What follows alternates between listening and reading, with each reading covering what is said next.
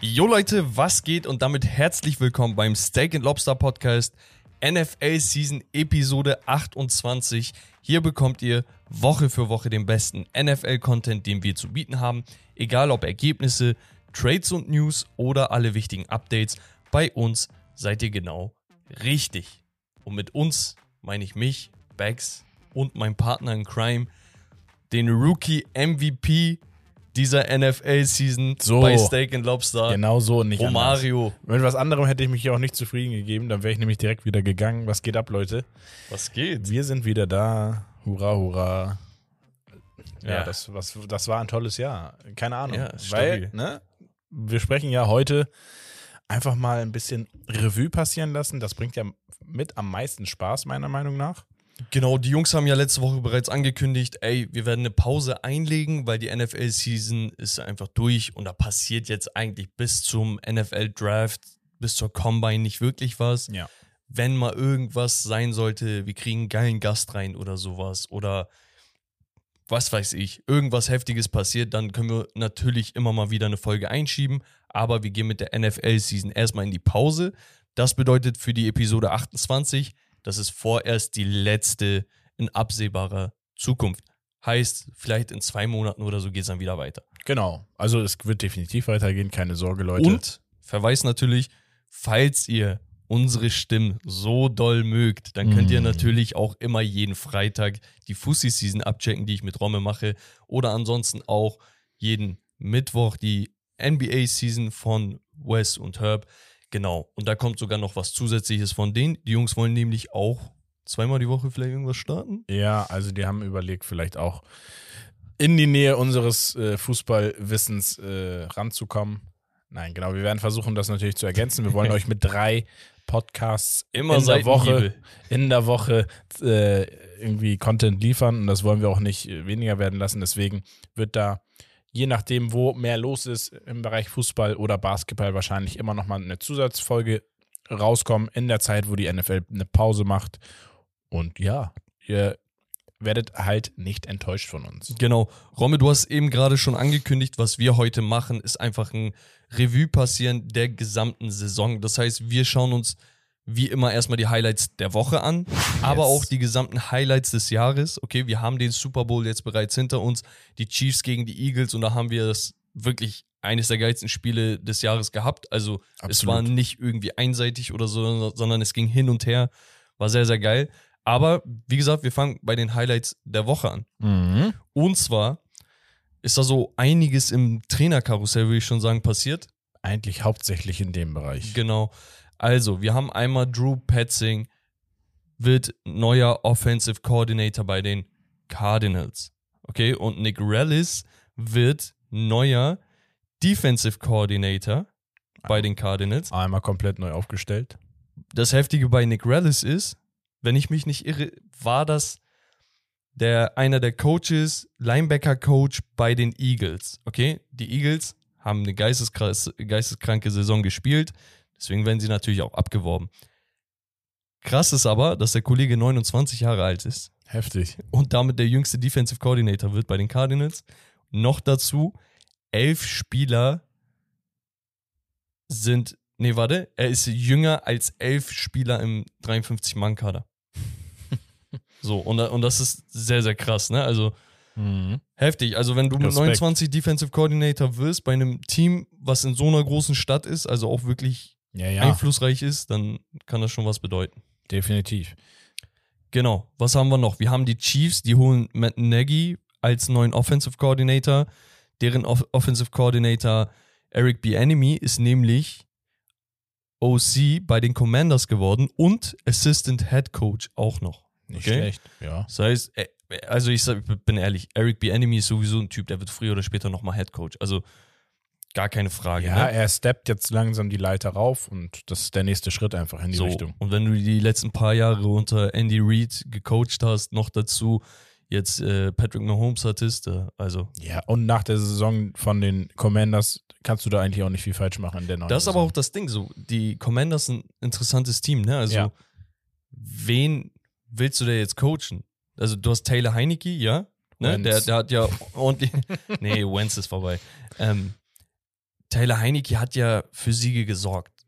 Weißt du, aber du weißt, dass der Typ begrenzt ist. Das heißt, okay, wenn ich da jetzt neuer Offensive Coordinator werde, würde ich meine Karriere aufs Spiel setzen für diesen Quarterback. Natürlich versuche ich das Beste aus ihm rauszuholen, aber ich sage auch der oberen Chefetage, ey, ich will früher oder später einen neuen Ja, ja, klar. Weißt du, und, und natürlich, er hat das nicht zu bestimmen, ne? sondern der Head Coach muss das Interesse erstmal beim General Manager vorlegen, der dann beim Owner und danach gucken sie, ob sie irgendwie Picks traden oder hochtraden. Bei- Frage: Spielen die Head Coaches bei der Wahl der Koordinator auch eine Rolle? Also Ja. werden die mit integriert? Geile Frage.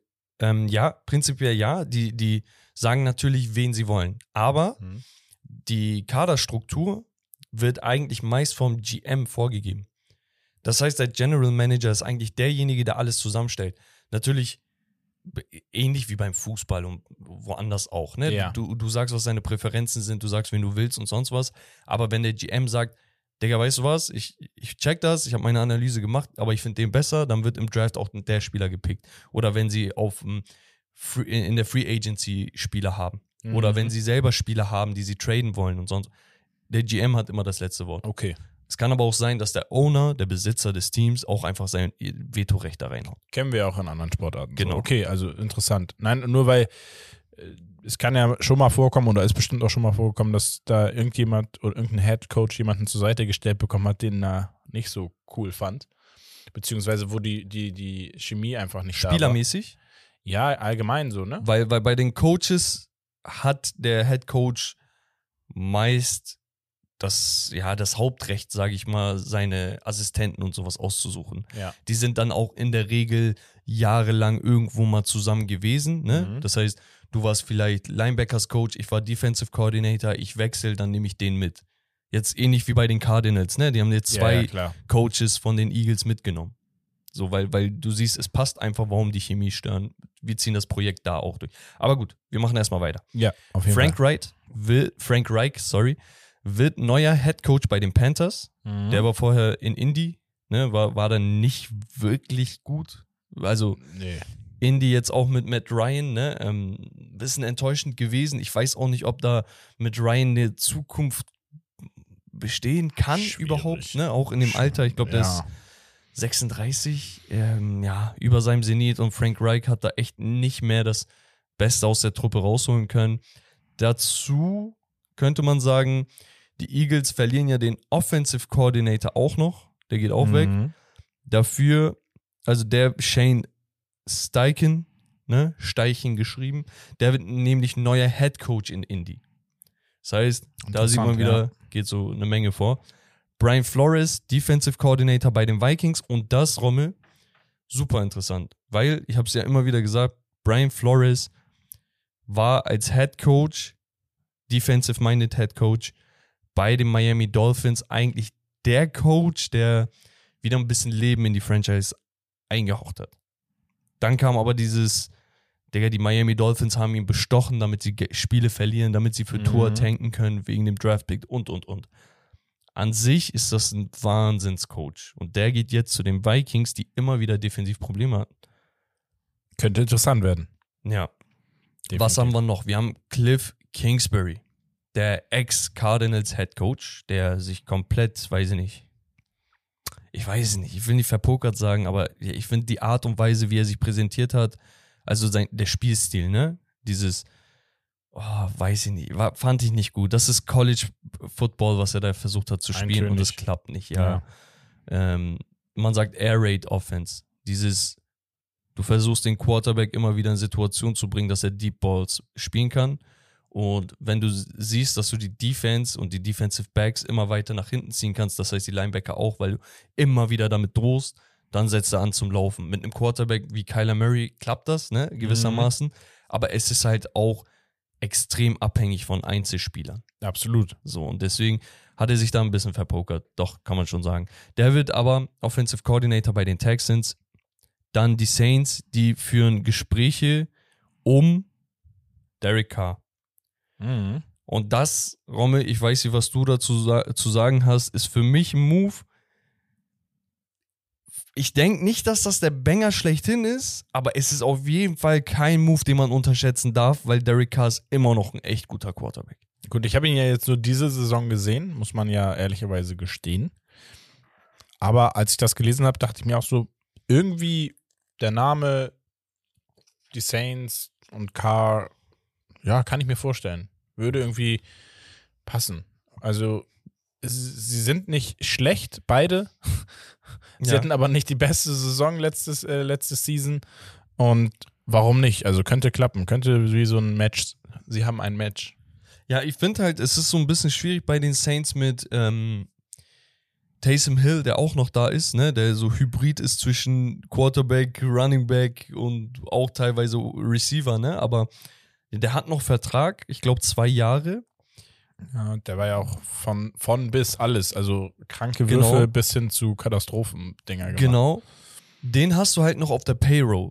Weißt du, Mhm. und Derek Carr wird jetzt, okay, er hat, er wurde, äh, hat ein Buyout bekommen oder wird released.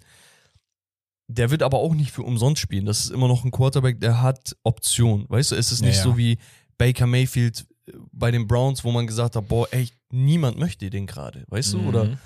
Ja, deswegen, ich weiß nicht, wie sie das managen wollen. Man muss aber auch im Auge behalten, die Saints haben jetzt einen First-Round-Pick noch für Sean Payton bekommen, der zu den Denver Broncos gegangen ist. Darüber konnten wir noch gar nicht sprechen, glaube ich.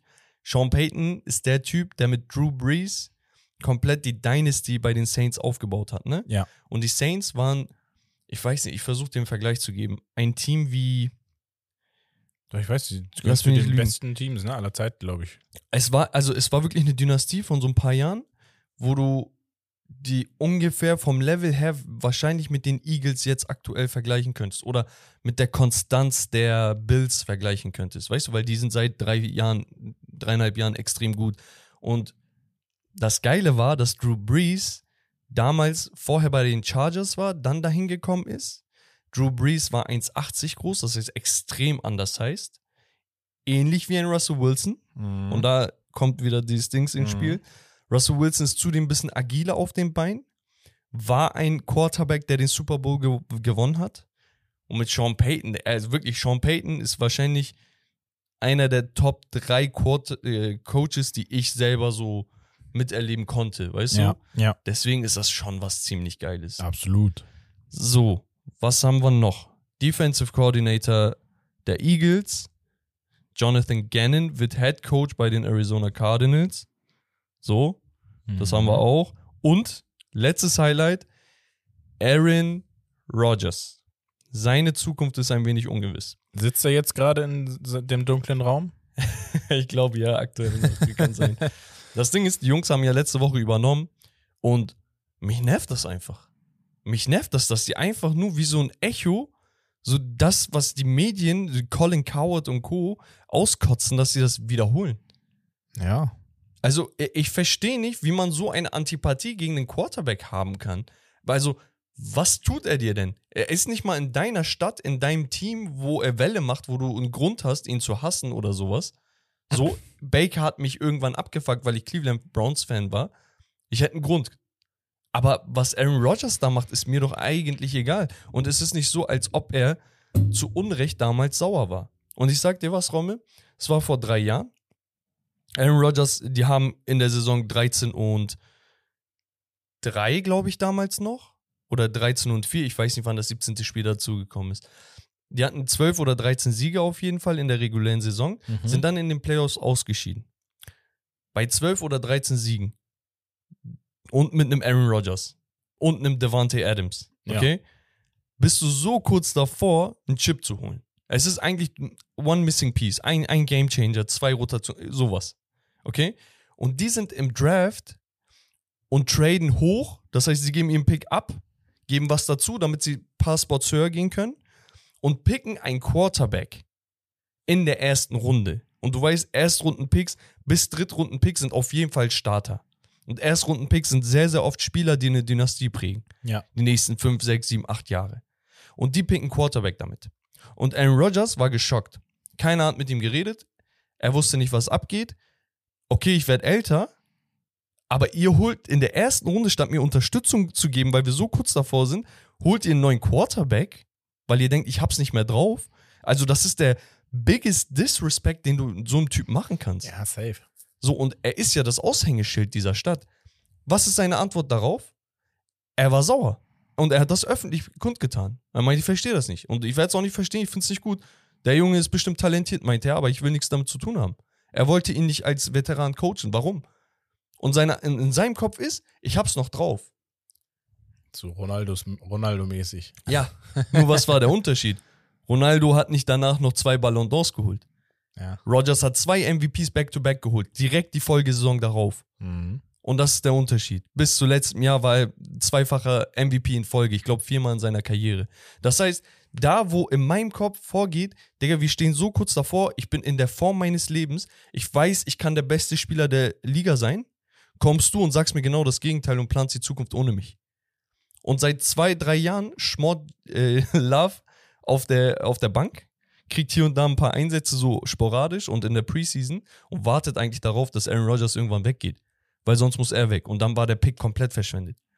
Deswegen, Aaron Rodgers hat sich ja gerade die Auszeit genommen, Genau. um seine Zukunft zu evaluieren oder das Geschehene zu evaluieren und äh, um im Hinblick auf die Zukunft irgendwie mehr Antworten für sich zu gewinnen. Mhm.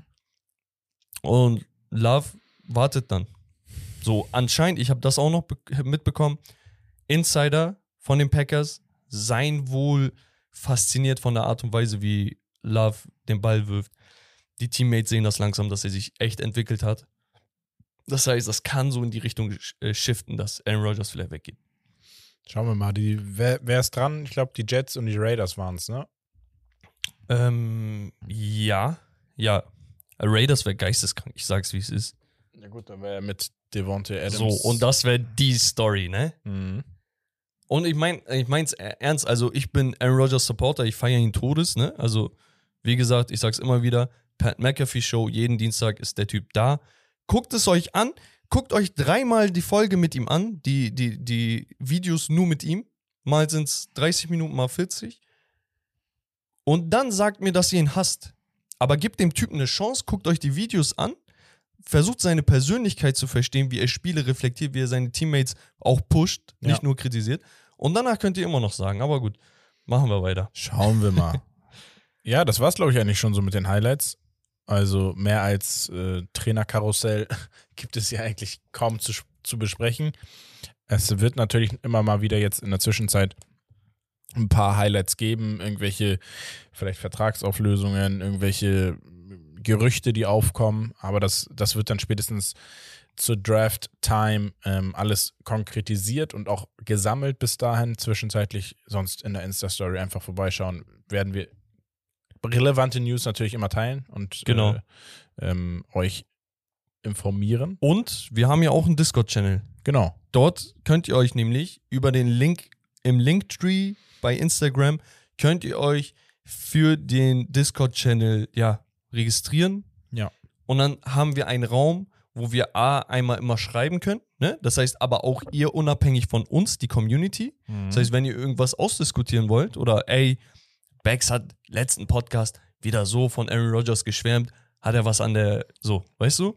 Dann könnt ihr das unter euch ausdiskutieren. Oder aber, Oder aber Leute, die wie ich gerade angefangen haben und Fragen haben, wie ist das, warum war das das und das jetzt so, was ist mit dem Spielzug gemeint? Einfach reinschreiben. Und ich mein's ernst, Leute, da auch nochmal ein riesen Shoutout an unsere Steak and Lobster NFL Community. Ihr seid bärenstark, ne? Also wirklich richtig geil. Ich mag diesen Zusammenhalt, der sich so herauskristallisiert hat. Absolut. Und ich glaube auch, wenn du eine Frage hast, keine falsche Scheu, irgendwer wird sich aus der Community melden und darauf antworten, wenn es nicht wir sind, die darauf antworten. Genau. Deswegen also, es gibt geht kein, es gibt, direkt drauf. genau. Es gibt keine dummen Fragen. Jeder ist willkommen und jeder kriegt hier auch Liebe. Und das ist auch Sinn und So Zweck dieses Discords. Und zu bestimmten Anlässen können wir da auch nochmal in den Sprachchat oder so reingehen. Ne? Also wir haben da auch noch einen Sprachchat Ja, ja. für einmal definitiv. Basketball, Fußball und NFL auch. Das heißt, wir können auch mal irgendwie einen Termin ausmachen bei Insta hoch und danach sagen wir, ey Leute, kommt um 20 Uhr rein. Zack, dann Genau. können wir auch schnacken. Aber gut, Yes. Willkommen zum Spiel. Wir haben lange geschmunzelt. Nee, nicht geschmunzelt, ge, Gegrübelt. Gegrübelt. So, das Wort wollte ich finden. Ein bisschen spät schon hier bei uns.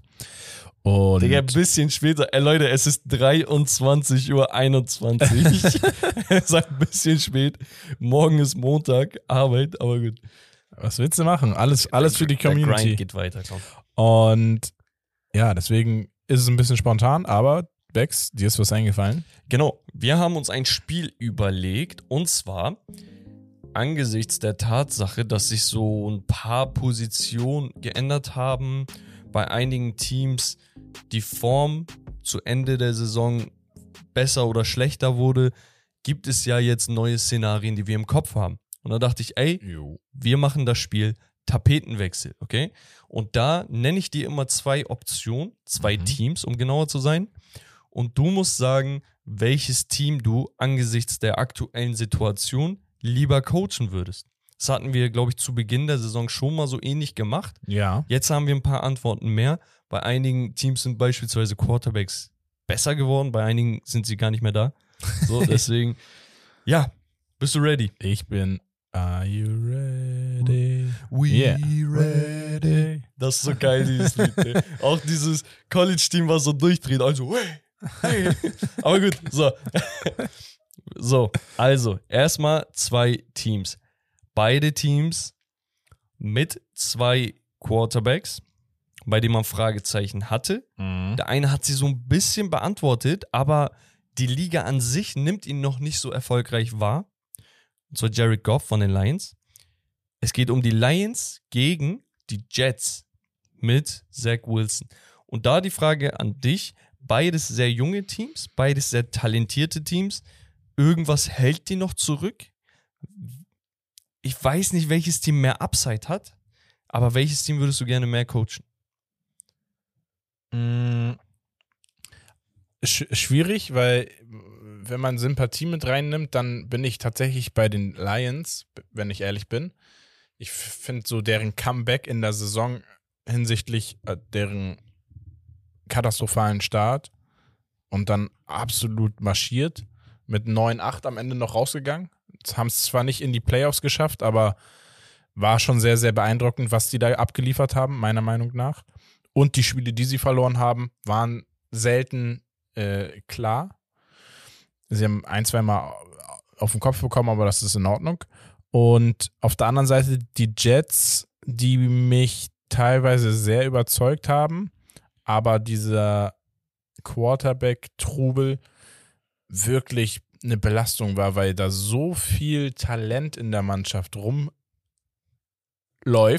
Das ist echt krass. Also wir haben es ja jetzt auch bei den Awards gesehen. Willst du nicht derjenige sein, der dieses Team auf die Sieger Spur ich- zurückfährt? Also ich, wenn du mir sagst, ja, du hast einen First-Round-Pick und kannst und wir, wir du, du kriegst einen neuen Quarterback, so dann ja, doch, dann würde ich vielleicht zu den Jets gehen. Aber wenn ich das so safe, safe habe, aber das ist ja nicht die Ausgangssituation bei den Jets derzeit. Ja, also gehst du mit den Lions. Ich gehe mit den Lions. okay, ich würde tatsächlich mit den Jets gehen, weil ich glaube, die Defensive Line ist ziemlich gut. Mhm. Ich habe einen Sauce Gardner hinten, der wahrscheinlich Ja. der nächste Superstar Cornerback ist. Also als Rookie All-Pro zu sein, äh, verrückt. Plus, ich habe ja noch Wilson in der Offensive als Receiver. Ich habe da noch einiges an Talent. Ne? Äh, Hall darf man nicht vergessen, der sich in der Saison verletzt hat, der Mhm. Running Back. Und ich denke, Zach Wilson kann man fixen. Und wenn du ihn nicht fixen kannst, und ich bin ehrlich, ich bin eher skeptischer als optimistisch, ne? Ja. Bei Zach Wilson. Ja. Weil ich denke einfach, er ist wirklich zu undersized. Also bei undersized Quarterbacks, Leute, wirklich, Tua wird seine Probleme bekommen, hat man gesehen. Hatte auch seine Gründe, aber ist okay. Ähm, Russell Wilson und äh, Drew Brees sind Ausnahmen gewesen. Kyler Murray hat seine Probleme, auch wenn er an sich übertalentiert ist. Also wenn Kyler Murray, keine Ahnung, 8 Zentimeter größer wäre, wäre er wahrscheinlich MVP-Kandidat jedes Jahr. Aber er ist er halt nicht. Und Mhm. deswegen dieser Größenvorteil oder Nachteil ist, ist immens. Nur ich denke mir halt, ey, ganz ehrlich, im schlimmsten Fall schippe ich den weg, hole mir einen Quarterback mit ein, zwei First-Round-Picks, die ich trade dafür, so wie die Browns das mit Deshaun Watson gemacht haben und plötzlich bin ich ein Contender. Und bei, bei den Lions, ich bin ehrlich, ne, die Defense ist komplett Katastrophe. Natürlich Aiden Hutchinson und, keine Ahnung, ähm, der, der Cornerback von denen und sowas. Das sind talentierte Jungs. Aber es ist Ja. halt immer noch zu wenig. Aber gut. Nächstes Szenario. Ja, neun Spiele, sechs Touchdowns, sieben Intercepten. Ja, ja, ist nicht gut. Ist nicht gut. Nee, das Ist ist Katastrophe, aber Nein, ist nicht gut. So. nicht gut ist noch nett. Zwei Teams mit Potenzial, aber Fragezeichen auf der wichtigsten Position. Einmal die Baltimore Ravens mit Lamar Jackson, dessen Zukunft auch extrem ungewiss ist, weil jetzt letzte Woche Berichte rauskamen, dass ein Trade nicht mehr ausgeschlossen sei. Ja. Okay, das ist echt, ich finde das schon eine Hiobsbotschaft, wenn ich Fan wäre. Mhm. Also ich würde mich echt anscheißen, wenn ich das sehen würde. absolut. So, aber auf der anderen Seite eben angesprochen Aaron Rodgers und seine Packers. Welches Team würdest du eher coachen? Mit, ohne Coach, äh, Quarterback. so. Mit Du gehst davon mit ohne Quarterback. Du gehst davon aus, dass sie wahrscheinlich gehen. Ich glaube, ach okay. Mit ohne Quarterback. Ähm, ja, gute Sache. Wenn ich ehrlich bin, also bei, bei, bei dem bei Green Bay haben mir wirklich maximal so zwei Spieler noch gefallen neben Rodgers und das war es dann eigentlich auch schon. Und bei den Ravens war immer mal wieder, dass du gesagt hast, okay, das sieht irgendwie im Ansatz gut aus und Ja. die sind nicht schlecht aufgestellt, so ist nicht. Ähm, da fehlt es aber so an Spirit und es ist einfach auch diese Unklarheit mit Lamar Jackson irgendwie dann im Laufe der Saison gewesen und so weiter und so fort. Aber wenn er, wenn ich jetzt davon ne, ausgehe, dass er nicht da ist und ich muss da dann einen Neustart hinlegen, dann würde ich mit den Ravens gehen tatsächlich. Ich tatsächlich auch. Also für mich sogar ein No-Brainer, ne? Also, also ja, ich wollte es jetzt eigentlich nicht so direkt raushauen, aber ja, ich, ich sag's wie es ist, Digga. ich also, hätte auch, auch wenn ich, wenn die beiden in beiden Szenarien Quarterback geht und Quarterback, äh, Qu- Quarterback, Quarterback bleibt, auch dann würde ich, glaube ich, mit den Ravens gehen. Okay. Ja, also bei den Ravens muss man das mal verstehen. Okay. Angenommen, Lamar Jackson ist weg. Okay. Ich habe Mark Andrews, einen der besten 5, 6 Titans der Liga. Ja. Ich habe Roquan Smith, den sie mitten in der Saison von den Bears für echt nix bekommen haben. Ich glaube, für einen Second-Round-Pick oder so. Er ist All-Pro-Linebacker. Ich glaube, jetzt mehrmals. Und der Typ ist, weiß nicht, wie alt, Mitte 20, 25. Also geisteskrank. Krank. Rashad Bateman als Receiver hat Talent. Justin Tucker, einer der besten Kicker aller Zeiten. J.K. Dobbins, Running Back, war verletzt, kam zurück, war geisteskrank. Kyle Hamilton, den sie letztes Jahr gepickt haben, Safety-Position, heftig. Und da, die Liste geht weiter, weißt du? Und ich denke mir halt, Patrick Queen und äh, Stanley und weiß ich nicht, hast nicht gesehen alle. So. Und dann gucke ich mir die Packers an. Die Packers sind natürlich auch nicht schlecht, ne? Aber so richtig geil ist keine Position wirklich. Also die Running Back, äh, die Running Back Position ist ziemlich gut, ne? Also mit äh, Aaron Jones. Ja. Muss, man- muss man sagen, Aaron er ist Jones wirklich hat, sehr, sehr das war auch einer von den Genau. zwei Und, neben und AJ. Dillon dahinter, du hast eine gute Rotation auf Ja. der Position.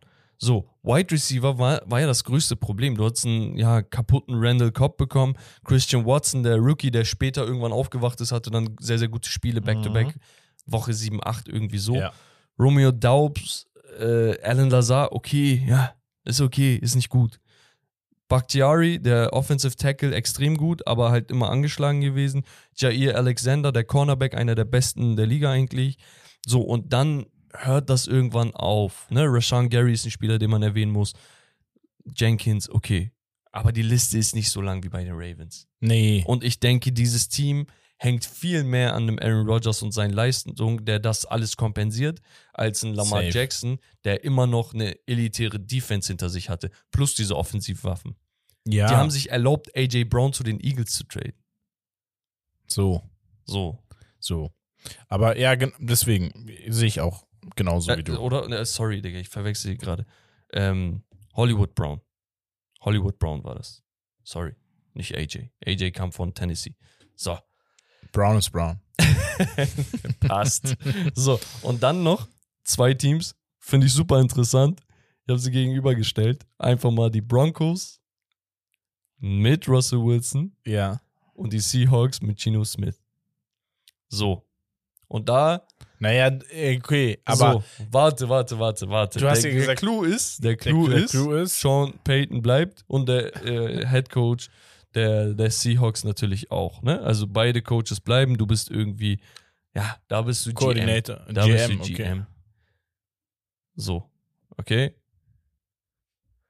So, und, und Pete Carroll ist halt auch ein Typ, der den Super Bowl gewonnen hat mit den Seahawks als Head Coach. Ne? Extrem, extreme Legende eigentlich. So, jetzt bin ich aber gespannt. schwierig. Also, ähm, darauf kommen wir auch gleich nochmal zu sprechen. Einer der größten Enttäuschungen der Saison war Russell Wilson. Das kann man, glaube ich, einfach nicht anders bestreiten. Und es ist einfach Fakt. Also wirklich, das sah teilweise echt richtig katastrophal aus. Und allgemein, die Broncos waren eine absolute Enttäuschung. Auf der anderen Seite genau das Gegenteil, die Seahawks, eine absolute Überraschung. Geno, Geno Smith, auch eine absolute Überraschung. Ähm, richtig abgeliefert, den Wilson-Rekord gebrochen bei den ähm, Ich glaube glaub sogar äh, bei den Comeback, ich grad, bei den Seahawks. genau, Comeback Player of the Year geworden. Wobei Genau. ich auch sagen muss, für mich, ne, der, der Award, kurze Parenthese hier, ne? Ähm, Ja. Für, für mich ist der Award auch ein bisschen, ja, fehlinterpretiert, sage ich mal. Ne? Comeback Player für mich ist kein Typ, der einfach noch nie so seit fünf Jahren eine Chance bekommen hat, weil er Backup war und dann durchdreht, sondern für mich ist Comeback eigentlich du Verletzung. Eine krasse Verletzung gehabt oder irgendeine Story, warum du nicht spielen konntest und jetzt bist du da. Ja. Das ist aber egal. Naja, gut. Nun ja. Äh, das, deswegen ist das ziemlich schwierig, unter der Voraussetzung, dass Sean Payton so gehypt wird. Und wenn man sich überlegt, was Russell Wilson natürlich in der Vergangenheit schon geliefert hat und einfach kann, er wird es ja nicht verlernen, Ja. ist einfach die, diese Combo super interessant, Ich finde es auch so interessant, Digga. dass man eigentlich großen Respekt an das, was Geno Smith und die Seahawks da geleistet haben, war mir aber dann doch noch ein Tick zu krass krass, Ja. dass ich äh, tatsächlich mit den Broncos gehen würde. Okay, das, ich, ich, ich, oh, das ist echt so ein 50-50-Ding. Weil, man muss ja auch sagen, die Seahawks haben noch den Pick von den Broncos, Ja. den sie für Russell Wilson bekommen haben. Genau in der Saison, wo du dachtest, ey, der Pick wird nicht so wertvoll sein, ne? Weil du holst dir einen der besten Quarterbacks der Liga. Das heißt, du gewinnst in der Regel eigentlich auch alle Spiele, so. Natürlich nicht alle, nicht wörtlich nehmen. Aber du gewinnst eine Menge. Das heißt, der Pick wird irgendwann zwischen 20 und 32 sein. Weißt du? Ja. Jetzt ist das ein Top 5, Top 6 Pick. So, und der ist super valuable, ne? Also für die Zukunft ist das auch geil. Und Gino hat halt so performt, dass du dir die Frage überhaupt stellen musst, brauche ich überhaupt einen Quarterback jetzt? Eigentlich nicht, stand jetzt. So, und, und das ist Nur der ist die Punkt. Frage, hast du, hast du was Vernünftiges als Backup und so weiter? So. Ne? Sie haben halt die Saison 5 und 12 beendet, die Broncos, aber ich glaube tatsächlich, der Impact von Sean Payton wird immens. Also, so wie wir letztes Jahr Russell Wilson gehypt haben, den Trade, so hypt man auch Sean Payton. Nur Sean Payton hat halt die Erfahrung. Er ist so eben und man muss ja auch einfach gestehen, der Zeitpunkt, wo sie sich vom Head Coach verabschiedet haben, während der Saison, was ja, Ja. auch ein Highlight, wofür, wo wir ja gleich noch zu kommen, aber ein Highlight war, ähm, hat er schon gezeigt, dass ein Russell Wilson dann doch irgendwie doch nicht so schlecht ist, wie er vorher gespielt hat. Er Also, kann da war, da war, ja. da muss irgendwas gewesen sein. Das äh, hat auf jeden Fall seine Leistung gehemmt, der Spielstil und so weiter und so fort. Und er hat ab dem Zeitpunkt deutlich besser gespielt. Das sah deutlich besser aus. Ja, ja da, da, da hast du recht. So, der Saisonabschluss war okay. Ja. Also war nicht gut, aber war okay. Nein, war nicht gut, aber war, es sah schon vielversprechender aus Ja. für die nächste Saison, dass du zumindest sagst, na gut, die letzten Spiele waren zumindest so ein bisschen, äh, äh, bisschen, ja, Ja. Hoffnungsgebend.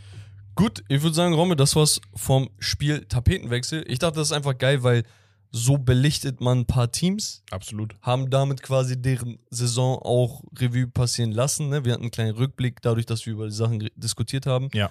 Müssen wir nicht, einige Teams natürlich, müssen, haben wir nicht vergessen, aber es kommt halt irgendwo auch aus zeitigen Gründen. Nicht? Irgend, Genau. Irgendwo. Gut, Hauptthema, Romme.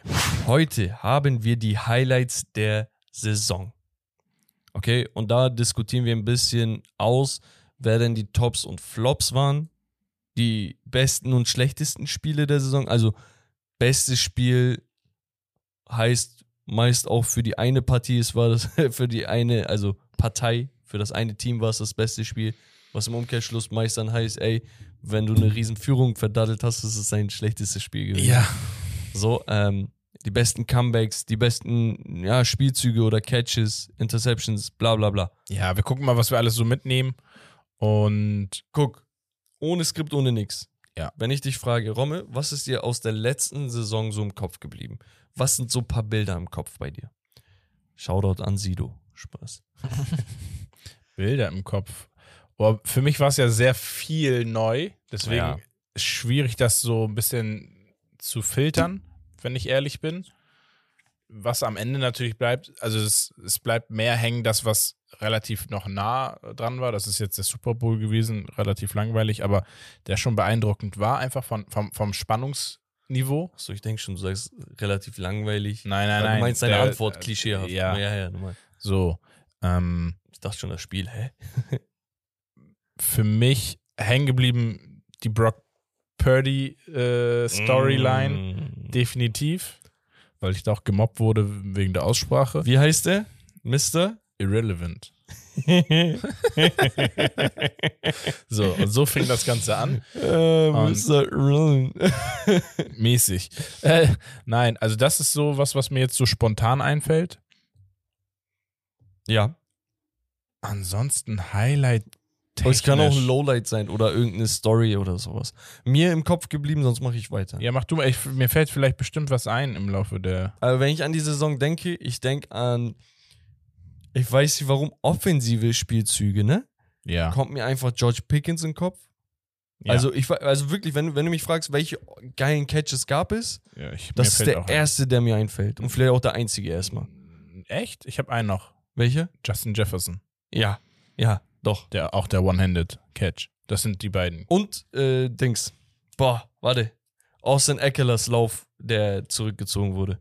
Ja. Dieser eine 80-Yard-Lauf. Justin Fields ist mir im Kopf geblieben. Jetzt, wo ich drüber nachdenke, Justin Fields. Ja, Die- als Name definitiv als komplett die Spieler, Saison der als Läufer, wo er gesagt hat, F it, das Team ist einfach gerade nicht gut, um es noch nett auszudrücken. Ich muss es alleine machen. Mhm. Und dann hat er es alleine erlaufen, Digga, Woche für Woche für Woche. 171 Yards als Quarterback in einem Spiel. Ich bitte dich. Also als Wide Receiver, Derrick Henry macht sowas. Ja, ein, ein sehr, sehr gutes So. Spiel, ne? Entspann dich mal. Also, weißt du, ähm, der bleibt mir im Kopf. Oder ist mir im Kopf geblieben. Ja. Und ähm, Damar Hamlin. Ja. Damar Hamlin von den Bills. Also, ma, jetzt kann man drüber sprechen. Jetzt geht es. Weißt du, weil Mhm. vorher ist es so ein Thema, das man ansprechen musste, aber es war einem. Du wolltest wenig nicht viel drüber sagen, du Ja, konntest auch keine Einschätzung, Urteil abgeben. Das war halt äh, zu vage. das ist es. Mittlerweile, er will auch wieder spielen, ne? Bin ich Ja. der Meinung? Nächste Saison. Ja, ja. Ihm ging es auch gut. Also er war auch beim Super Bowl und sowas. Da wurde er übrigens für eine Sache kritisiert. Der hatte nämlich eine funky Jacke an, sag ich mal. Wo, Spongebob war das? nee, ich, ich meine, das sollte ein Abbild von Jesus sein. Ach so, ja, ja, ja, stimmt. mit äh, irgendwie, aber komplett so auf fancy und ein bisschen ins Lächerliche gezogen. Und dann hat er einen Shitstorm bekommen hat sich dann natürlich entschuldigt, meinte, ey Leute, ich hatte nicht ja, gedacht, dass das so offensive sei. Äh, ich bin selbst religiös, meinte er so und so und äh, tut mir leid, ich hätte da einfach sen sensibler sein müssen. So. Ja, alles gut. Ist doch okay, wenn du einfach. Ja, wenn Rommel verzeiht, dann. Nein, aber sich auch mal Fehler einzustehen, das ist ja auch eine Charakterstärke. ja, es gibt auch Leute, die sagen, nee, weißt du, das ist auch nochmal gut. Zwei Leute sind mir auch noch im Kopf geblieben. Ich weiß nicht warum, aber ja, von, von den Seahawks tatsächlich Tariq Woolen, weil ich den unnormal geil finde. Der Cornerback, er hat, glaube ich, die Saison mit sechs Interceptions beendet. Ja. Ähnlichen Bild wie Richard Sherman in derselben Defense ist schon eine geile Story gewesen.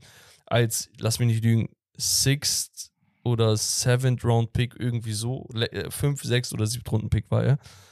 Der ist mir im Kopf geblieben und natürlich von meinen Browns ein gewisser Deshaun Watson. Ja. der sein Comeback gefeiert hat. Ich hätte das jetzt auch noch, ich hätte das jetzt auch noch, auch noch eingebracht. Unsere beiden Teams, bei dir die, die Browns und bei mir dann am Ende des Tages die Dolphins. Mit Tour ist ja, glaube ich, so eine Sache. Da muss man halt auch das Thema Gehirnerschütterung, Oh ja. das, Oh das ja. Ganze, was da passiert ist im Laufe der Saison, bitter, muss man einfach so sagen, bitter und fahrlässig. Vielleicht auch zu Extrem. fahrlässig. Extrem. Äh, also langfristig auch betrachtet. An sich ja, extrem fahrlässig, das sowieso, aber langfristig äh, kann es dir halt einen, einen sehr, sehr talentierten Quarterback kosten. Ja. Und ja, zum Ende der Saison einfach schwierig. Also ich habe, also Mike McDaniel als äh, Head Coach, ich finde ihn gut. Er hat sich am Ende ein bisschen zu sehr und zu oft verzockt auch, ne? du Natürlich. Gegen, ja, genau, gegen die Bills hast du dann gesehen, er wurde nervös, er war, wurde unklar in seinen Spielzügen, in, sein, in, sein, in seinem Coaching. Das Geile an ihm ist halt, er steht komplett hinter Tour. Und das ist das, was Tour die ganze Zeit, also die ganze Zeit sind zwei Jahre vorher gewesen, aber das ist das, was Tour nicht hatte. Ja, Die sind an der Seitenauslinie und danach hörst du die, die waren mic'd up und dann hörst du die, wie sie über den Spielzug reden und sowas und dann sagt er, whatever you like. Er sagt, okay, lass das, Mann. Got it. Zack. Weißt du, die sind cool miteinander. Das ist nice. Er ist jung genug, um sich mit solchen jüngeren Spielern auch noch äh, zu identifizieren, als dass du dann einen 70-jährigen Headcoach hast. Das ist auch manchmal schwierig. Ähm, ja, er ist ein kreativer Kopf, er ist ein sehr, sehr intelligenter Coach. Nur habe ich das Gefühl, dass die obere Chefetage, der GM oder Owner oder wer auch immer ein Problem mit Tour hat. Ich Mhm. glaube wirklich, insgeheim wünschen sie sich, dass Tour nicht da ist. Und damit meine ich, dass er irgendwie getradet wird oder gecuttet wird oder selber ein Trade fordert. Das ist halt, glaube ich, wirklich, ja, weiß nicht, so, so ein inneres, äh, unwohles Gefühl, das ich habe bei ihm. Genau. Ich, ho- also ich finde ihn sehr, sehr sympathisch, ne? Also deswegen. Mhm. Ansonsten für mich vielleicht auch während der Saison der Trade der Saison habe ich McCaffrey im, im Kopf. Ja, Christian Mann. McCaffrey. Ja, Mann. Für mich der beste Trade, der gemacht wurde, meiner Meinung nach. So ein, einfach vom Impact plus die Voraussetzungen mit Brock Purdy und so weiter und so fort. Also was der abgerissen hat und wie der gepusht hat, das Team. Brutal.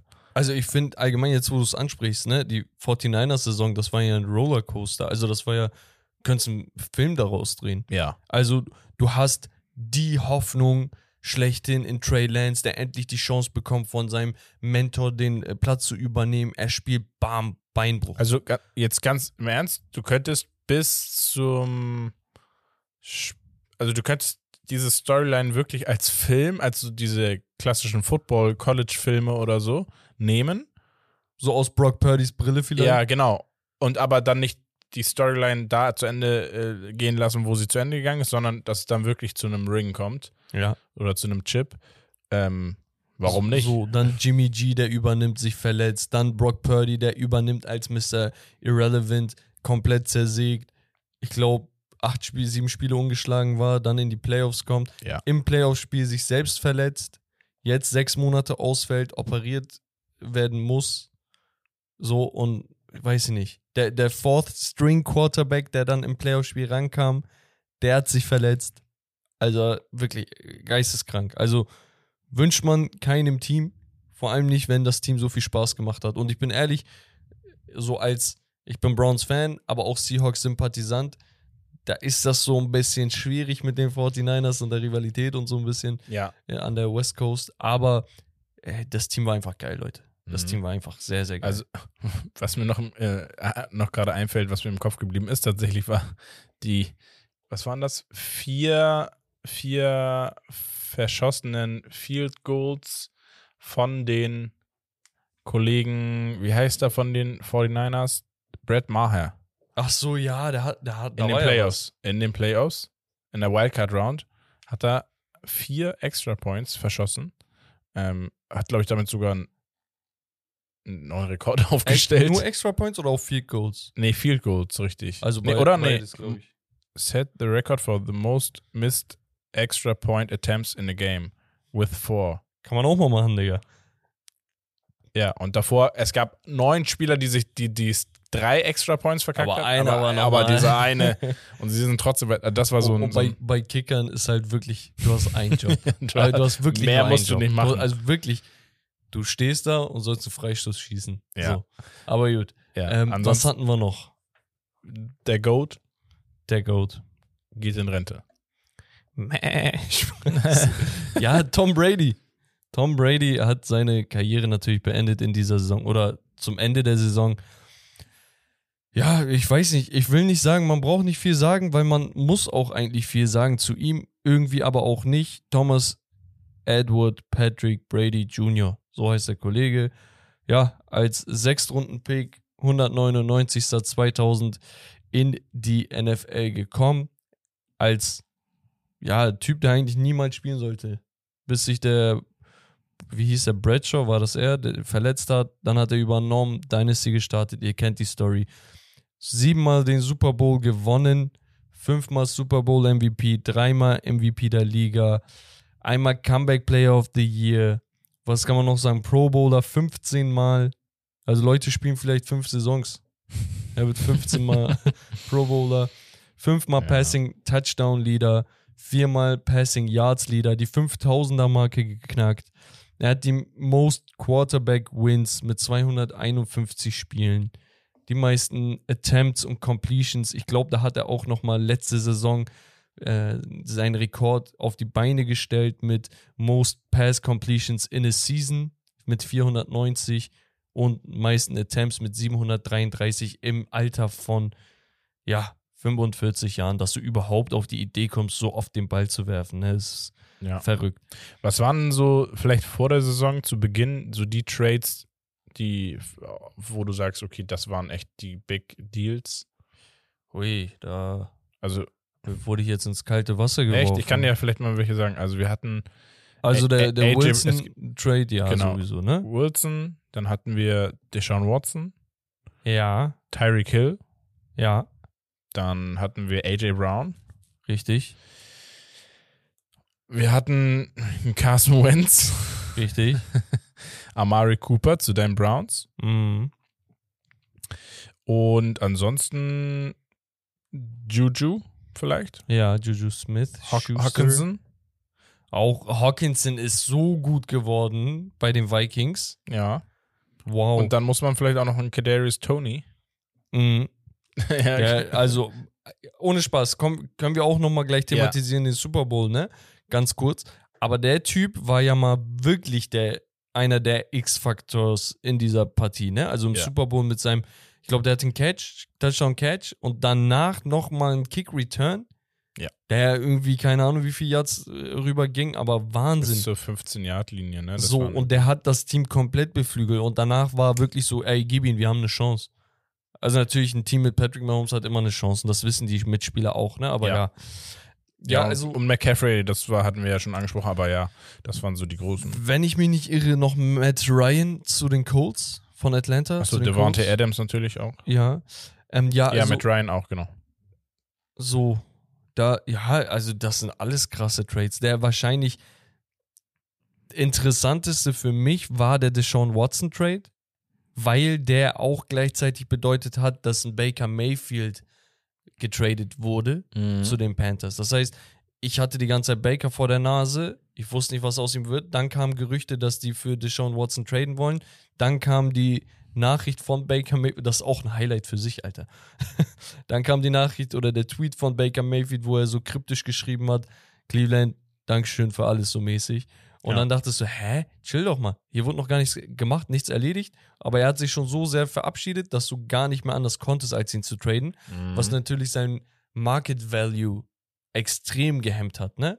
Ja. Weil auf der einen Seite, du willst keinen Spieler, der komisch immer kryptisch irgendwie Messages von sich gibt. Auf der anderen Seite, warum sollte ich dir mehr bieten, wenn ich weiß, dass du ihn 100 pro jetzt traden musst? Mhm. Weißt du? Ja. Und dann kam Deshaun Watson, dann diese wochenlange Sperre, dann hier Jacoby Brissett, ne? Also da sind durch eine Aktion sind drei Quarterbacks involviert gewesen und das auch noch zufällig bei meinem Team, das ich unterstütze. Ja, sehr, sehr interessant für mich gewesen. Ich glaube, das war so der biggest Move. Ja. Also wir, sonst hatte ich ihn nochmal gesehen, es gab noch natürlich ein paar Free Agents. Patrick Queen auch, äh, dass der, äh, Patrick Queen sage ich, Roquan Smith, dass der auch zu den Ravens gegangen ist, übelst krasser Move. Chubb, der Bradley Chubb, der zu euch gegangen Genau, ist, zu den, Dolphins. War auch stark. Ja. wie gesagt, ja genau, ich hatte hier noch ein, zwei so Free Agents, die Free Agents wurden, also Free Agency. Ja, Ähm, wir hatten ein Raheem Mostert, der auch zu den Dolphins yes. äh, gegangen ist, was auch stark war. Hatte ich gerade schon Juju Smith-Schuster, Mhm. haben sie sich auch als Free Agent geholt. Evan Engram, Genau, Evan Ingram. Evan ja. Engram. Und äh, ansonsten ja, gab es gar nicht mehr so viel. Marcus Mariota und Trubisky. Bobby Wagner wurde entlassen von den Seahawks. Der ging ja dann zu den Rams. Digga, Rams, Rommel. Stimmt. Je mehr wir reden, desto mehr Sachen kommen mir in meinen Kopf. Digga, die Rams müssen wir auch mal thematisieren. Bobby Wagner, ganz kurz. Ich hätte jetzt sowieso gleich nochmal, wäre ich drauf gegangen, so ein bisschen so Ja. Teams nennen und Ja, können wir dann direkt dran anknüpfen. Also Bobby Wagner, für, für Kontext hier an dieser Stelle, der letzte Spieler der Seahawks Dynasty gewesen, die sich Legion of Boom genannt hat. Angelehnt an Legion of Doom, wer das kennt, weiß Bescheid. Legion of Boom, warum? Weil das die Truppe war, die immer, wenn sie gespielt hat, irgendeinen Banger hatte, okay? Und es war eine Defense, die wahrscheinlich in den Geschichtsbüchern mit dem, wie hieß der, Steel Curtain oder so damals, ja, also Bears Defense, Steelers Defense, man hatte so ein, zwei Defenses, die man vergleichen könnte, aber das war eigentlich mitunter die beste Defense, die man jemals gesehen hat, gecoacht von Pete Carroll, Quarterback Russell Wilson. Und damit hatten sie eine Dynastie, sind in Back-to-Back Super Bowls gegangen, an der One-Yard-Linie nicht gelaufen mit Marshawn Lynch, sondern stattdessen geworfen Interceptions gegen die Patriots. Patriots haben den zweiten Super Bowl dann gewonnen. Also den Super Bowl im zweiten Finale der Seahawks. So. Aber Bobby Wagner war der letzte Leader, immer noch ein krasser Spieler, Linebacker, Middle Linebacker, das heißt immer der Coach auf dem Feld in der Defense gewesen, ist gegangen. Und dann dachtest du, wow, die haben Aaron Donald, die haben Stafford, Cooper Cup und Co. und wie sie alle heißen, Jalen Ramsey und so weiter und so fort. Jetzt kriegen sie einen Bobby Wagner, der natürlich alt ist, aber immer noch krass, Erfahrung, bla bla bla. Und die wurden erst letztes Jahr Super Bowl-Sieger. Was ist dann passiert? Was ist dann passiert? Ja, sie äh, dachten sich, glaube ich, wir wollen den First-Round-Pick nächste Saison Das, haben. Digga, ich mein, das die hatten ja keine Picks. Ja. Die haben ja ihre Picks alle ausgeschüttet, damit sie die ganzen Stars holen können. Ja, ja, deswegen. Digga, die hatten Odell Beckham, äh, Odell Beckham, der hat nicht mal gespielt das Jahr. ja. Also der wurde ja released. Deswegen meine ich ja, deswegen dachten sie sich wahrscheinlich, wir brauchen wieder einen First-Round-Pick, lass mal letzter werden. Hat nicht ganz geklappt, weil die Bears äh, den dazwischen gefunkt haben. Und äh, die Texans, nee, aber mal Spaß beiseite, das war unterirdisch. Und das erwartest du. Ich glaube, das war eines der schlechtesten Saisons einer, eines Super Bowl-Siegers. so. Also, ja, ne? ich glaube sogar Oder die, die- oder die schlechteste, schlechteste wenn sogar. ich mich nicht irre. Ähm, äh, nicht mal am Ansatz, nicht mal, dass du gesagt hast, so ähnlich wie bei den Bengals, die sch- schwach oder holprig gestartet sind, die dann aber richtig in Fahrt gekommen sind und heiß gelaufen sind. Das hätte man ja noch gesagt, komm, ist halt so, ist nicht schlimm. Ja, Aber da war ja nicht mal ansatzweise irgendwie Hoffnung. Äh, Zu, zu, keiner, zu keinem Zeitpunkt. ja, ja, gab's nichts. Also komplett Katastrophe gewesen. Nochmal zum Verständnis, die haben nächstes Jahr gar keinen First-Round-Pick. Den haben sie schon weggegeben. Also egal, nein, wie nein, sie ich- abgeschnitten Deswegen meinte ich ja, so, f- vielleicht war das Ziel, einfach wieder einen zu kriegen, indem man einfach eine Scheißsaison spielt, aber Ja, die müssen halt ihre ganzen äh, Spieler irgendwie entweder wegtraden, damit sie neue Picks holen. Ja. Oder du hast halt deine künftigen. Aber die nächsten Jahre ist auf jeden Fall. Ja, aber sie wussten, was sie tun, ne? Also es ist nichts, was sie nicht einkalkuliert haben. Und am Ende des Tages, wenn du einen Super Bowl gewonnen hast, ist Das- eine einmalige Sache, das, lohnt sich. kann halt auch nächstes Jahr wieder oder nächste Saison wieder komplett anders aussehen. Also Ja, ja. so ist ja nicht. Aber gut, ich gehe nochmal die Liste durch, um zu gucken, ob wir irgendwas vergessen haben. Natürlich die schlimmste Interception ne, des Jahres vielleicht. Für mich das einfach war wegen das, der Storyline, ne? Ja, für mich war es Russell Wilson. Ich weiß nicht, das war glaube ich gegen Ende der Saison. War das irgendwie so ja, erster Wurf und das war noch in, de, in der Woche, wo äh, Tour, glaube ich, drei Interceptions geworfen hat und wo ich dachte, ey, so schlimmer geht's nicht. Und dann original das spätere äh, 22.30 Uhr Spiel, glaube ich, Ja. kommt Russell Wilson um die Ecke und wirft, glaube ich, in seinen ersten, in seinem ersten Wurf eine Interception und in seinem dritten Wurf oder so auch noch eine Interception. Digga. Wo ich mir so dachte, okay, jetzt habe ich alles gesehen. Das Wahnsinn. war für mich so der Moment, wo ich dachte, Junge, wie, wie geht das? Ja, und dann hatten wir natürlich noch, Romme, einige Spiele an sich, die sehr, sehr interessant waren. Ja. Das und ja, da, weiß ich nicht, die Jaguars gegen die Colts, hast du Blowout aufgeschrieben. Ja, ich habe so ein paar zu Null Spiele aufgespielt. Genau, das war äh, Patriots Lions, auch 29-0. genau. Und die Saints haben die Raiders auch nochmal mit 24 zu 0. Genau, da gab es einige Blamagen. Ich erinnere mich an die Rams Broncos, wo die 51 zu 14 gewonnen haben, auch nochmal komplett auf den Decke bekommen. Genau. Dann gab es noch die Cowboys gegen die Colts mit 54 zu 19, wo ich mich dran erinnere, dass, ähm, glaube ich, zur Halbzeit es schon 40 Punkte oder so Ja, gefühlt ja. oder irgendwas, nee, 34, 36 Punkte hatten die Cowboys schon zur Halbzeit und haben dann extrem zurückgerudert erstmal Ja. äh, und äh, gesagt, na komm, jetzt, das Ding ist schon gelaufen. Und dann hatten wir noch die Jacksonville Jaguars gegen die Cowboys mit 40 zu 34. Das war so ein äh, nach extra, äh, Mich- aft- nach Extra Time. Mich wundert, dass du ein Spiel nicht aufgeschrieben hast. Ich habe ein Spiel noch Also Kopf. gerade wenn du, ich weiß nicht, ob du die da hast, aber gerade wenn du Jacksonville Jaguars Ja, sagst, ja, natürlich. Das, äh, die Wildcard Round habe Ja, ich im, okay. im Kopf. Das gegen Comeback. die Chargers. Genau, gegen die Chargers in der Wildcard Round. Ein unfassbares Comeback nach einer katastrophalen ersten Halbzeit. Ja. von einem Spieler, den man ja eigentlich auch erwähnen muss, diese Saison oder letzte Saison. Ja. Und zwar den Quarterback Trevor Lawrence, Mhm. der einfach Riesenschritt gezeigt hat, gemacht. Ich kann diesen Schritt machen, ich kann wichtige Spiele drehen und entscheiden. Und jetzt heißt es einfach, eine gewisse Konstanz finden und ihn ein bisschen ausstatten mit ein, zwei weiteren Spielern. Ja. Ähm, ein, zwei Sachen, die mir noch in den Kopf gekommen sind: JJ Watts Karrierenende. Ja. Sehr traurig, mit Tränen sich verabschiedet.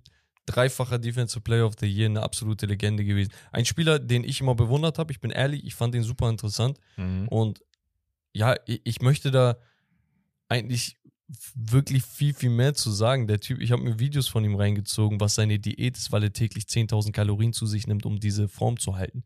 Und er ist ja komplett durchtrainiert. Also wie hungrig Form halten mit 10.000 Ki- Kalorien ist so krank. Also, Wahnsinn. Also wirklich, ähm, das Traurige ist halt, dieser Sport ist so, so, so undankbar. Aber ja, der hat auch eine Tochter bekommen, deswegen wollte er einfach sich von diesem Sport verabschieden und auf seine Gesundheit achten. So, und dann noch ein, zwei Namen, die mir so in den Kopf geschossen sind. Jalen Hurts fand ich sehr, sehr krass, jetzt wo du Entwicklung sagst. Und auch ein Justin Jefferson, den man einfach erwähnen muss, als wirklich meine Nummer eins auf der Wide Receiver Position etabliert für mich. Ich meinte es vor der Saison schon, dass mein Lieblingsreceiver aus dem College schon, fand ich den sehr, sehr geil aus LSU. Joe Burrow, was für einen Schritt der gemacht. hat. Also sehr, Ja. sehr geile Saison. Ähm, Ja. Ich weiß nicht, hast du noch irgendwie was Abschließendes? Sonst würde ich einfach mal. Ja, zufälligerweise habe ich hier gerade was ge- aufgemacht und zwar gab es einen Spieler, der es geschafft hat in der Saison zwei Punt Returns, Kick, äh, Touchdowns zu erzielen, Ja. glaube ich. Waren das Punt Returns? Ich, gl- ich glaube, Punt oder ja, Oder Kick Return? egal, Return Kick- Touchdowns. Return Touchdowns. Machen wir es einfach auf der so. sicheren Seite. Äh, genau. Und zwar war es Naheem Heinz. Genau, Naheem Heinz. Naheem Heinz von den Colts und den Bills, weil der ist gewechselt. Während der Saison, glaube ich. Und wie, ah, das waren sogar, warte mal, der hat doch in diesem Spiel nach Damar Hamlins äh, hier Herzstillstand, Ja. hat er doch direkt zwei gemacht in dem einen Spiel, oder nicht? Nee, er hat, äh, weiß ich nicht. Er, hat auf jeden direkt den ja, Opening Kann, ja, doch, kann Kick sein. Return gemacht. Zwei in einem Den sogar. zweiten hat er auch gemacht in der zweiten. Ansonsten gab es immer nur einen in dieser Saison, weil die Special Teams kommen ja häufig auch zu kurz einfach in den Analysen. Dachte ich mir, ich guck mal, was, was gab es da. Ähm, ja, interessant eigentlich, nicht? Ja, sehr, sehr nice. So als Abschluss. nee, also auf jeden Fall eine turbulente Saison und wir kommen Ganz kurz, falls wir euer Team an dieser Stelle nicht erwähnt haben sollten, Das kommt vielleicht jetzt aber. hoffentlich leid. Ne? Vielleicht erwähnt Bex es ja jetzt, denn ich habe für Bex, ihr kennt Bex Power Ranking, ist immer am Start. Das geht ja jetzt nicht. Deswegen habe ich mir was Neues ausgedacht für Bex. Jetzt zum Abschluss einfach nochmal ein bisschen umdisponiert das Ganze in Becks Glaskugel. Und es ist eigentlich ein Power, in Anführungsstrichen, ein Ranking Stand heute für die nächste Saison. Mit Blick in die Zukunft. Genau. Ähm, unabhängig davon, dass wir noch nicht wissen, was kommen noch für Trades etc. Und ja, schieß mal los. Was, Ja, was äh, sind so vielleicht deine, keine Ahnung, Top 5, Top 10? Ich schau mal meine Glaskugel. Herzlich willkommen bei Bextradamus. Oder du kannst ja vielleicht sagen, äh, was werden so die drei Überraschungen für deiner Meinung nach und wo siehst du Konstanz drin Also guck mal, und Absturz? wollten es eben noch erwähnen, den Super Bowl so am Rande Ja. erwähne ich mal. Heftig, wie Jalen Hurts auf der größten Bühne überhaupt performt hat. Ich bin sehr, sehr zuversichtlich, was die Eagles anbelangt. Im Hinblick auf die Zukunft. Da ich habe gar keinen einzigen Zweifel an diesem Team. 0,00. Je, gegen jedes andere Team hätten die Eagles vermutlich gewonnen Ja. wenn es nicht einen kontroversen Call, eine Flag am Ende gäbe. Die Jungs haben letzte Woche darüber geredet Mhm. und die waren komischerweise beide der Meinung, dass das ein No-Call hätte sein müssen. Bradbury selbst hat selbst mit englischem Akzent, ja. er selbst hat gesagt, er hat gesagt, ihn. ich habe ihn gezogen, gezupft am Trikot. Ich habe gehofft, sie übersehen es. Genau. So, Aber sie seine- haben es gesehen, sie haben es gecallt. Es ist einfach richtig. Herb meinte auch nochmal, laut Regularien ist es richtig. Und dann meinte Wes, "Mm, ja, aber nicht auf der Bühne. Nee, Digga, Regeln sind Regeln. Er hat ihn gezupft, die Flagge wird geworfen. Vollkommen richtig. Ja. Es, es war eine Flagge. Es war kein Robbery oder sowas. Nein, das ist immer die Frage, bist du deiner Linie dann am Ende des Tages treu geblieben vielleicht? Hast du vorher kleinlich gepfiffen Ja, und so weiter? Ne? so- Dann kannst du die, diese Diskussion aufmachen, aber falsch ist die Entscheidung Genau. nicht. Was, was ich sagen möchte, ist einfach, gäbe es diese eine Aktion nicht, hätten wir wahrscheinlich die Eagles wieder als Super Bowl Champ. So, auf der anderen Seite ein Patrick Mahomes, der in den Playoffs angeschlagen war. Für mich sah er super fit aus im Ja. Super Bowl. Hatte dann ein Tackling gehabt, wo er so langsam aufstehen musste, weil er sich ein bisschen wehgetan hat am Ja, so Knöchel. leicht gehumpelt. Digga, aber Bro, ich kenne diese Filme. Ich habe Paul Pierce, einen Basketballspieler von den Boston Celtics, gesehen, wie der simuliert hat, dass er irgendwie was hat. Am Ende kommt raus, der war nur scheißen. Weißt du, der ist in die Katakomben gegangen, hat getan, als ob er verletzt war, damit er gehen kann und scheißen kann, ohne dass jemand Verdacht schöpft. Und dann kommt er wieder raus und alle applaudieren, weil sie denken, boah, der verletzte Typ kommt für sein Team zurück, so weißt du? Und Ich, und dann danach, ich war nur kacken, Jungs. ja, na, hat er nicht gesagt. Das war Okay. jahrelang ein Mythos, bis er es irgendwie zehn Jahre später ge- gesagt hat. So richtig lustig. Naja, was ich sagen möchte ist, Patrick Mahomes war fit. Er war fit, er sah auch fit aus. Direkt nach dieser Aktion, wo er so ah, uh, gemacht hat und sowas, kommt er mit einem 20-Yard-Lauf oder so. Erinnerst du dich noch? Wo ich habe mich, komplett richtig- ich, durchgezogen ich hab mich aufgeregt in dem Moment, Und da hat weil, er keine Schmerzen. weil ich mir so dachte, Junge, bist du dumm? Geh doch auch, wie, äh, wie später auch runtergegangen ist. Ja, es ist halt Patrick Mahomes. Deswegen diese beiden Teams für mich nächste Saison absolute Favoriten auf dem Chip.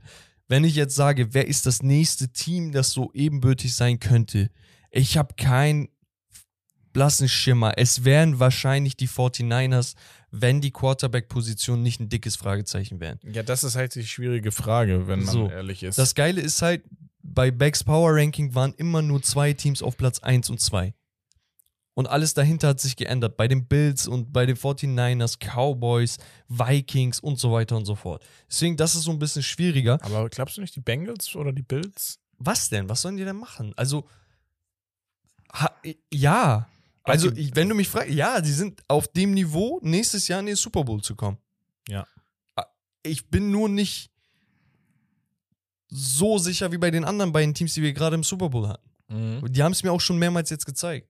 Eagles zuletzt vor fünf Jahren, ja, aber auch letzte Saison waren sie einfach konstant, immer konstant. Bengals, riesen Respekt. Ich als Browns-Fan, wir haben eine riesen Rivalität, so zwei Ohios, äh, Ohio State hier Rivalen. Aber Hut ab, Hut ab. Ihr habt wie viel? Sieben, acht Spiele am Stück gewonnen oder so, habe ich das Gefühl. Mhm. Und es ist Wahnsinn. Joe Burrow, ich liebe den Typen. Ich liebe ihn. Ich wünschte, er wäre nicht bei euch. So. ja, der ist schon krass. Genau, welche Teams, die so im Mittelfeld sind, sind interessant. Und da habe ich ein Auge auf. Ah, Ich weiß, ich will es nicht aussprechen, aber die Giants geworfen. Ja. Ich weiß nicht, wie sich das entwickelt. Ich finde es nur einfach super interessant. Ich sag nicht, dass sie eh nicht performen werden wie dieses Jahr. Mhm. Ich will einfach nur sehen, was aus dem wird. So, genauso wie ich dieses Jahr einfach nur beobachten wollte, weißt du? Ich finde die Ravens-Situation super interessant. Von wem ich aber wirklich glaube, dass sie einen Sprung machen werden, sind A, die Dolphins mit einem gesunden, hoffentlich gesunden Quarterback, weil diese Waffen, die sie haben, sind verrückt. Und die Chargers.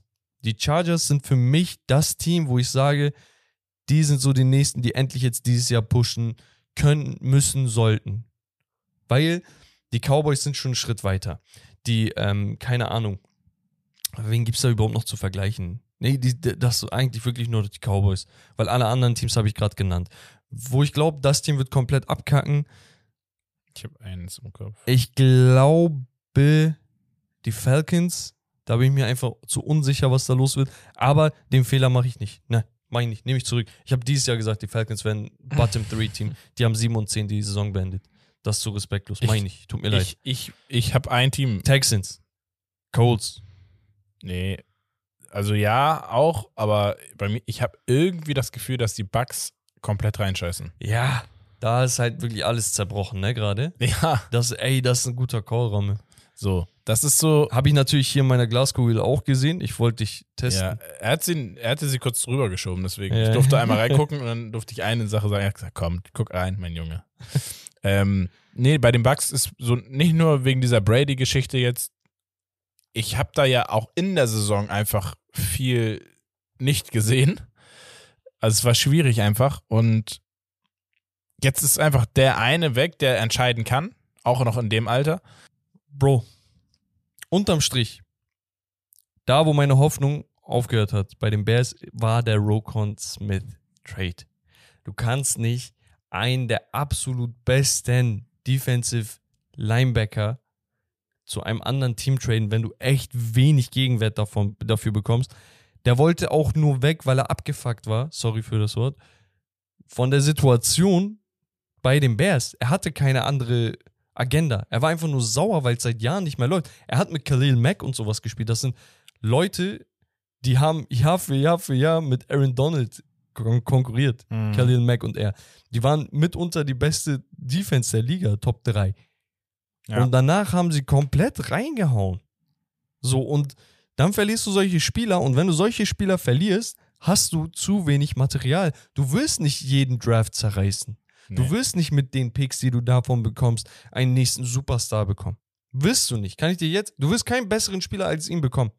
Kann ich dir jetzt irgendwo unterschreiben. Und deswegen tut es mir ein bisschen leid. Ich habe immer Mitleid gehabt mit Justin Fields, du auch in der Saison. Ja. Du liebst ihn, hast es mehrmals gesagt. Deswegen, weiß ich nicht. Aber gut. So. Das heißt, nächstes Jahr, Glaskugel sagt, die Teams oben bleiben oben. Ein Team wird dazukommen, die Chargers. Was heißt dazukommen? Ich glaube, die werden einfach nur einen Riesenschritt machen. Die Und Potenzial, ja. die Jacksonville Jaguars. Den traue ich auch sehr, Stimmt, sehr viel ja, zu. Ja. Bei den Browns, sky's the limit. Aber auch der Fall nach unten wäre riesig. Wenn wir dieses Jahr keine Erfolge haben, kann ich mir vorstellen, dass der ein oder andere Superstar gehen wird. Oder getradet wird. Mhm. Genau, und sonst halt, wie gesagt, ein paar Teams immer wieder interessant. Ich glaube, zwei Teams bleiben halt unten, Cardinals, weiß ich nicht, und die Bears. Äh. Aber gut. Und Ja. die richtigen Power Rankings machen wir dann irgendwann weiter, wenn es tatsächlich in die Weekly Games geht. Genau, so sieht's aus. Ähm, ich würde sagen, wir wollten es nämlich nicht zu lang machen. Die Geschichtsstunde wären ein paar ja, historische Spiele oder auch historische Comebacks. Wollen wir noch mal kurz reingucken? Ja, ja, mach. Wir gucken noch mal kurz rein. Und Dieses nicht zu lang werden haben wir schon Ja, durch. Sind okay. bei eine Stunde zehn. dann, okay. ähm, und zwar gab es das größte Comeback und zwar, Jemals? ja, Ja. Wir hatten es in der letzten Saison. Das haben wir nicht erwähnt. Ähm, Und es war- Und zwar haben die Colts mit 33 zu 0 geführt. Okay. Und in der Overtime haben die Vikings 39 zu 36 gewonnen. Erinnerst du dich? Mm. Week 15. Das war, Ja. das war ein 33 zu 0 Halftime Third Quarter Deficit war Third, das. ja genau, Third Quarter sogar. Und ja, da ist dann einiges passiert. Das war das, das größte Comeback aller Zeiten. Krass. Das hatten wir so gar nicht auf dem Schirm. Dann gab es das vorherige größte Comeback, war in einer Wildcard-Round und zwar von den Buffalo Bills Gegen die Houston Oilers. gegen die Houston Oilers. Ja, wer kennt sie nicht? Ich nicht. Und ähm, genau, danach sind es dann 28 Punkte, 27 Punkte, 26 Punkte. Das heißt, da ist dann ein bisschen Abstand. ja. Und auf der anderen Seite haben wir auch mal hier so Highest Scoring Games in der NFL Playoff. History zum Beispiel. Ganz kurz. Der, der Quarterback von den Jacksonville Jaguars gegen die Chargers war ja auch dann geisteskrank. 27. Also, das war ja wirklich absolut historisch. Wenn man sich das mal im Kontext anschaut, ne, sowas passiert alle, keine Ahnung, 30, 40 Jahre einmal. Ja, du hast ja hier 1997, 1980, Und, da, 2013. und das ist nicht mal ein Team, wo du sagst, boah, die sind eigentlich so stark wie die, keine Ahnung, Chiefs, hatten einfach nur einen scheiß Tag und dann drehen sie durch, sondern das war immer noch ein Team, was so irgendwo im Mittelfeld eigentlich rumduselt. Und Ja. das in der Wildcard-Round ist heftig. ja, ja, also wir hatten hier kurz historisch den, das größte Comeback und das fünftgrößte Comeback aller Zeiten in der NFL-Geschichte. Ja, In einer Saison. das ist krass. Das krass ist schon ehrlich. heftig. Also, äh, das darf man echt nicht äh, underraten. Und dann gab es natürlich, hier gibt es auch noch zum Beispiel jetzt äh, die größten Rückstände, die zu einem Unentschieden geführt haben. Das waren in den 60ern die Bills auch gegen die Broncos, 31 Punkte aufgeholt. Und die Philadelphia Eagles haben es auch einmal geschafft gegen die Rams 1948. Also da seht ihr mal, was, wie lange solche Rekorde in der Vergangenheit Heftig. liegen. Also da- da haben wir äh, jetzt hier mal an der Geschichtsstunde, Geschichtsstunde in Anführungsstrichen, mal so ein bisschen auch noch was für die aktuelle Saison. Und dann können wir noch mal so ein Thema, Thema Playoffs, die Mhm. highest scoring Playoff Games der Geschichte. Okay. Nee. Warte mal. Die lowest. Lowest. Scoring. Okay, ja, ja. Ja, highest scoring games in NFL Playing History. Ähm, wird hier aber betitelt, äh, ich glaube ironischerweise. 1970, nee, fangen wir mal an. 1958 auf Platz 4 die Giants gegen deine Browns. mit Jawollo. 10 zu 0 Ah, wer, für wen? für die Giants. Fuck. Ja. Dann hatten wir den, im NFC Championship, im NFC Championship 1980 gewinnen die Rams mit 9 zu 0 gegen die Bucks. Hey, komm mal drauf klar. Du denkst, ey, ich zahle jetzt mehrere hundert Dollar, ausverkaufte Hütte, geiler Abend, NFC Champion. Es geht um die Super Bowl-Teilnahme. Ja. Mein Team gegen das andere heftigste Team der Division. Und dann stehst du da bei neun Punkten, Digga. So. Und dann gehen wir aber nochmal weiter zurück und zwar 19. 19. Dezember 1948. Und wir haben wieder ein NFL Championship. Das laberst so. Die Eagles gewinnen 7 zu 0 gegen die Cardinals. Wow, Digga. Ein Touchdown, Aber wann war das? 48. Ja, Bruder, damals, die, Digga, die haben wahrscheinlich mit dem Fuß geworfen, Digga. Und dann, diesen Tag werden die Cowboys-Fans niemals vergessen. Sie gewinnen am 26. Dezember, einen Tag nach Weihnachten. 1970 mit 5 zu 0 gegen die Detroit Lions. Digga, mit einem Safety oder was? So, und da hast du doch einfach mal ganz kurz das beste Weihnachtsgeschenk an deine Fans gemacht so. überhaupt. Wer Ey, da ins Stadion krass. gegangen ist, der hat gesagt, schlimmstes Weihnachten aller Zeiten für mich. Also man muss auch sagen, das Spiel hat sich extrem verändert. Ne? Also Ja. die Quarterbacks damals und die Quarterbacks heute eine ganz andere Liga. Und auch wurden die Regeln so ein bisschen angepasst, dass Ja, man mehr natürlich. Punkte erzielt, weil es einfach ansehnlicher ist. Aber ne? 5 zu 0. Aber Bro, das heißt ein Field Goal und ein Safety, wo du einen Quarterback in der eigenen Endzone gesackt hast. Also wir, wir sind ja diese Saison auch schon mal in einem Spiel verdächtig nah an so 10 Punkte gekommen. Und da möchte ich ganz kurz, und zwar haben die 49ers mit 13 zu 0 Ja, gegen die Saints gewonnen. Da waren wir sehr knapp dran. Und dann gab es, glaube ich, noch ein Spiel auch, das war irgendwie ähm, hier 13 zu 3, die Ravens gegen die Panthers. 10 zu 3, die Patriots gegen die Jets. Das, das Spiel habe ich mir wirklich, dachte mir, komm, mir ist langweilig, ich gucke NFL. ja. Patriots gegen Jets wird schon nicht so schlimm sein, Free TV.